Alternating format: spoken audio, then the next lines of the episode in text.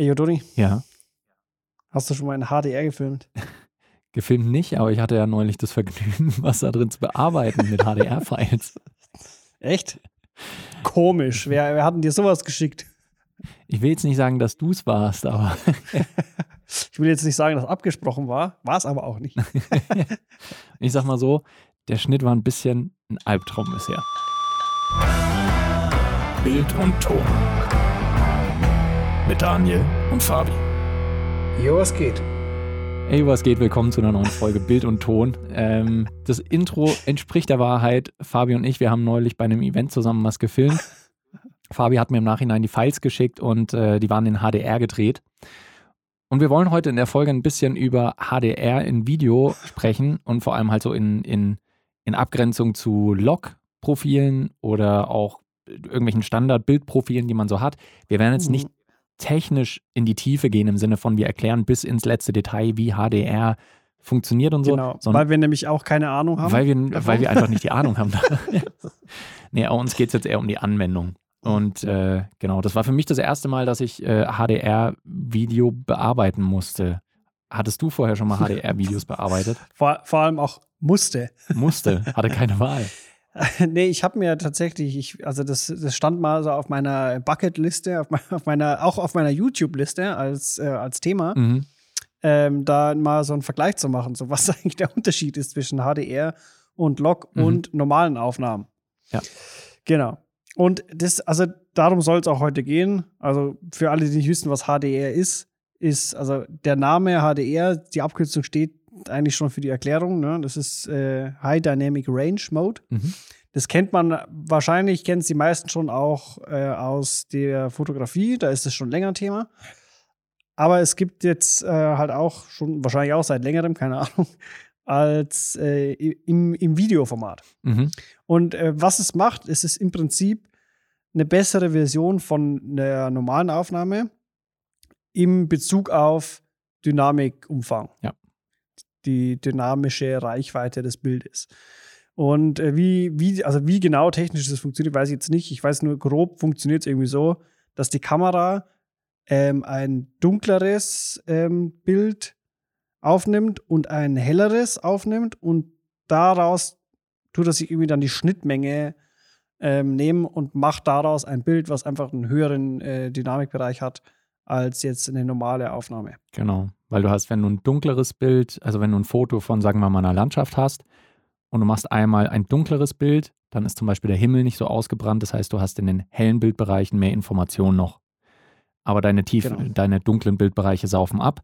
Und deswegen macht die Kamera gleichzeitig auch noch ein helleres Bild, wo eben die dunklen Bildbereiche äh, dann noch mehr Informationen hergeben, beziehungsweise mehr Informationen abgespeichert wird.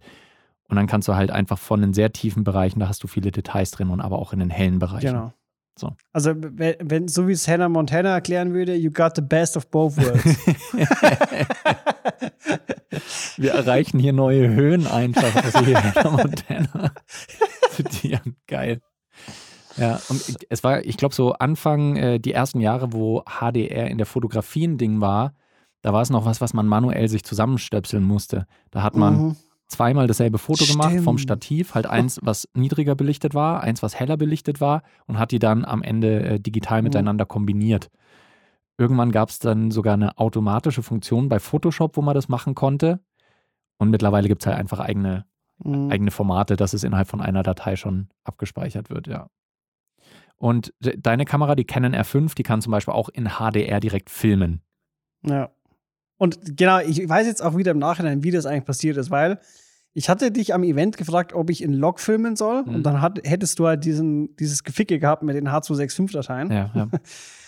Und äh, dann, dann haben wir gesagt, nee, film mal normal. Und irgendwie war aber auf meinem, ja, auf meinem ma- manuellen Ding, weil ich, ich habe ja ähm, diese gespeicherten Profile drin. Und auf meinen manuellen habe ich dann quasi das Log rausgenommen und da war dann irgendwie HDR dann äh, drin mit ähm, Mhm.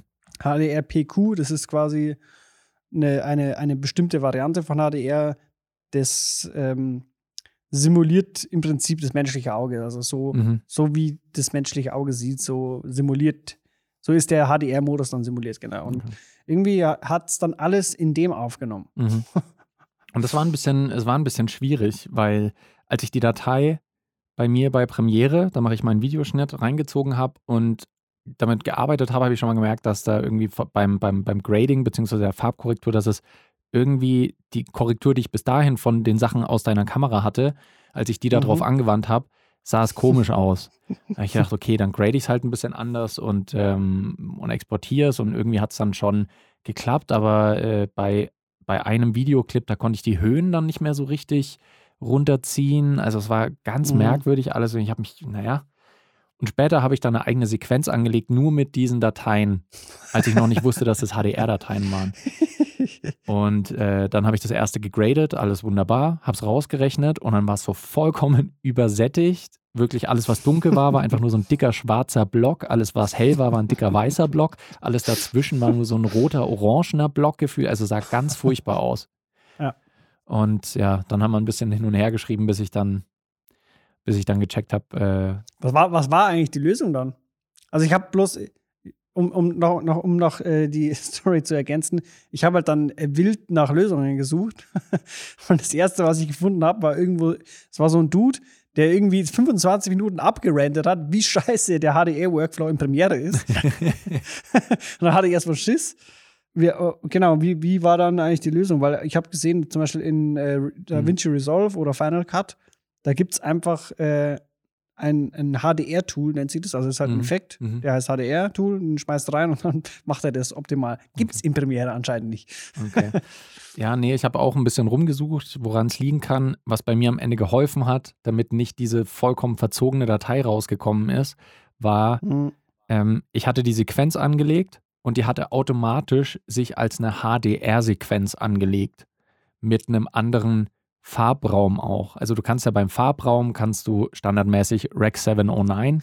Ach so, ja, du hast so Sequenz aus Clip quasi gemacht. Genau.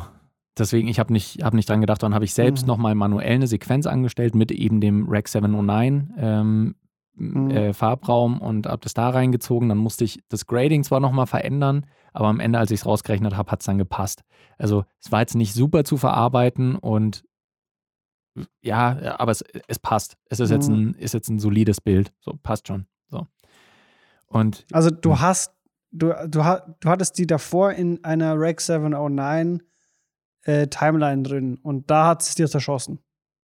Nee. Oder andersrum? Äh, andersrum. Es war erst okay. in einer, äh, ich müsste jetzt nochmal schauen, wie der Farbraum heißt, aber es mhm. war quasi eine Sequenz halt dann in irgendeinem HDR-Farbraum, ich weiß den, Namen, mhm. kann ich jetzt gleich nochmal nachschauen, aber äh, und als ich es dann exportieren wollte, halt in eine normale, in ein normales Videofile mit Rec 709, mhm. da hat es dann nicht mehr funktioniert. Deswegen ah, okay. habe ich die Sequenz direkt in Rec 709 angelegt. Mhm. Und wenn ich es dann exportiert habe in ein Video mit Rec 709, dann hat es funktioniert. Dann, äh, dann ah. hatte ich das Ergebnis ah. draußen, was ich halt auch in Premiere drin hatte. Okay.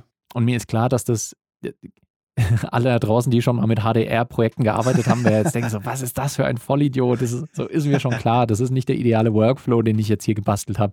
Ich war halt einfach da verzweifelt, wusste nicht, was los ist und habe jetzt einfach nur eine Lösung gesucht, die für mich funktioniert hat. Aber jetzt ist natürlich die generelle Frage, was ist denn dann besser? Ähm, oder womit arbeiten wir dann vielleicht lieber eben mit HDR oder mit Log? Mhm.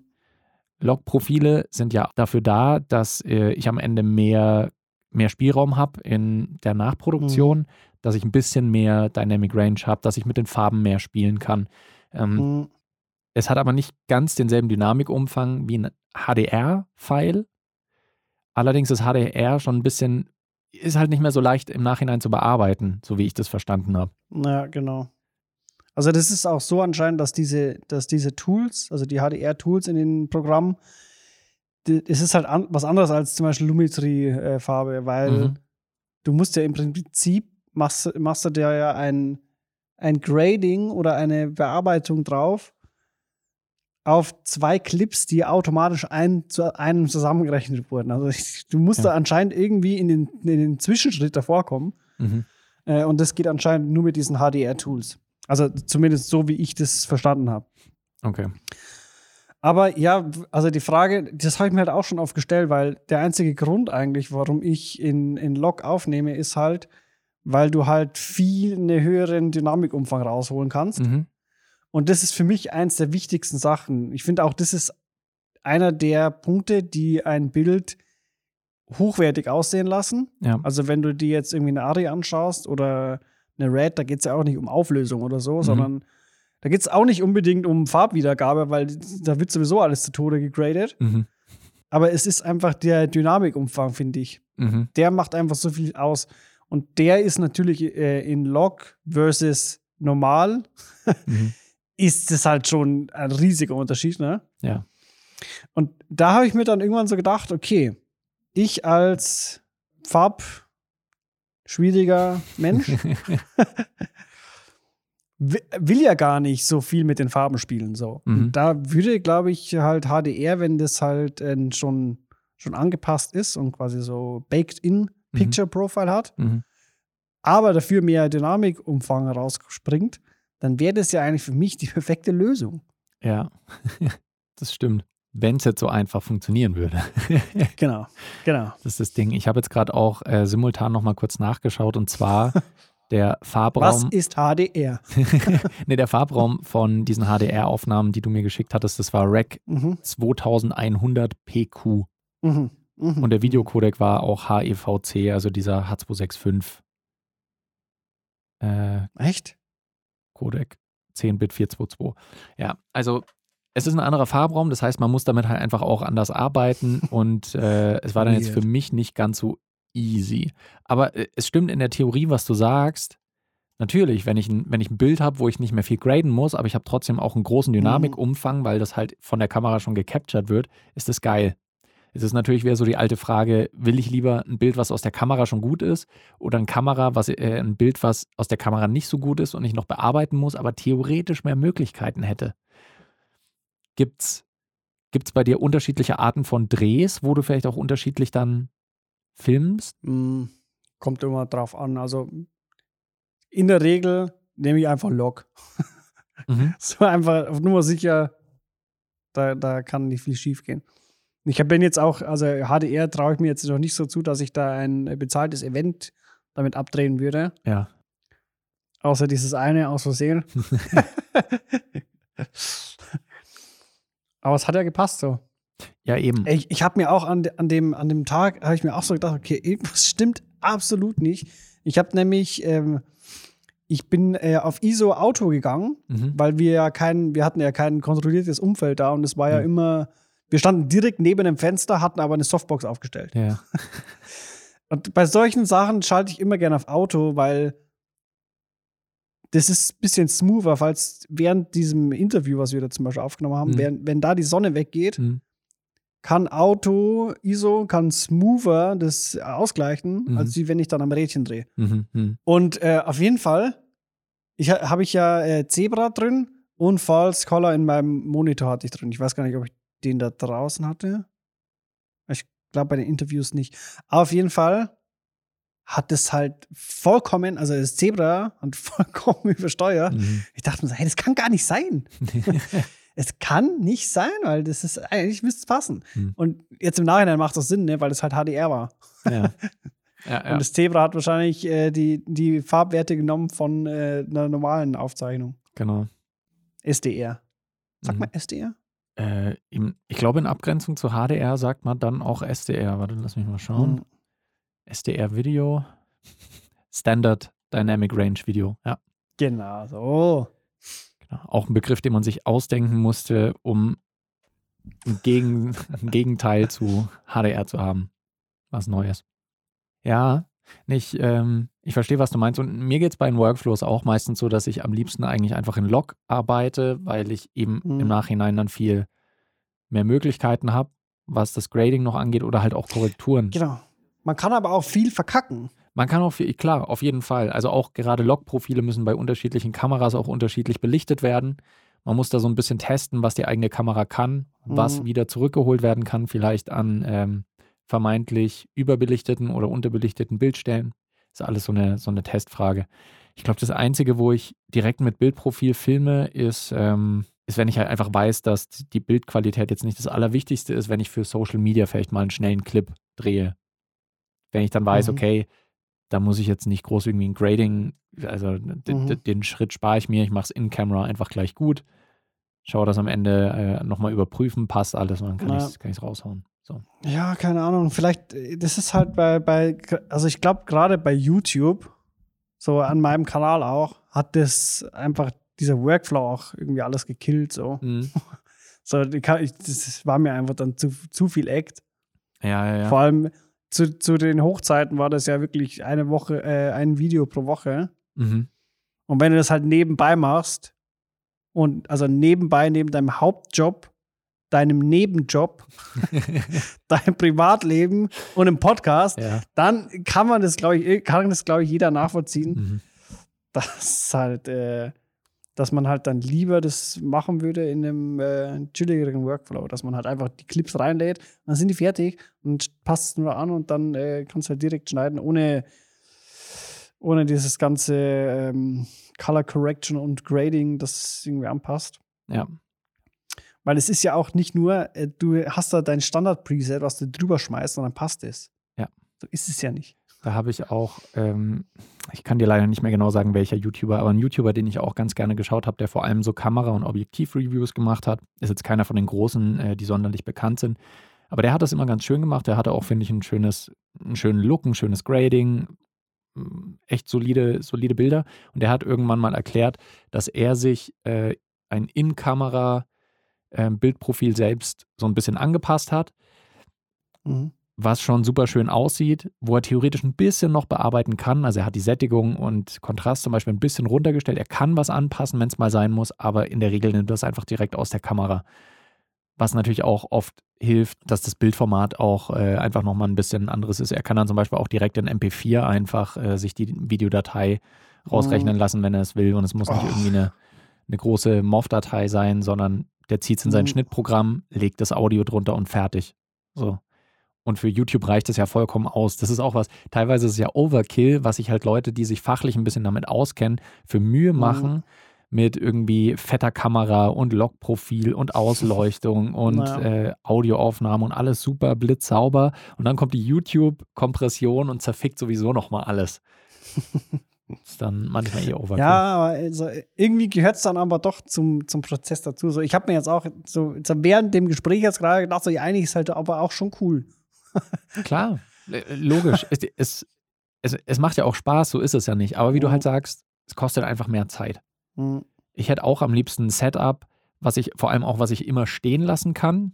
Das ist ja auch immer nochmal eine Sache. Ähm, Naja. weil viele Leute, die zu Hause shooten, haben halt keinen eigenen Space, wo sie einfach nur sich hinsetzen, Kamera an, Ton an und los geht's, sondern müssen erst noch Mhm. alles aufbauen, was halt auch, und wenn es nur zehn Minuten sind, es sind zehn Minuten, zu denen du dich erstmal überwinden musst, dass du halt alles aufbaust. Und äh, ich fände es auch geil, wenn ich ein festes Setup hätte, wo ich mich einfach hinsetzen kann und okay, ich laber jetzt was in die Kamera und äh, fange an und mache da mein Video. Weil das den Output natürlich auch nochmal erhöhen kann. Und gerade wenn ich dann sowas habe wie HDR, was mir potenziell ein besseres Bild liefern kann, ohne dass ich in der Nachbearbeitung viel machen muss. Mhm. Vielleicht, wenn da irgendwann der Workflow auch gerade in Premiere nochmal ein bisschen besser ist. Ähm, oder vielleicht auch in, ich weiß nicht, Final Cut, in den, in den Bearbeitungssoftwares, die halt am meisten genutzt werden, gerade so im Online-Bereich.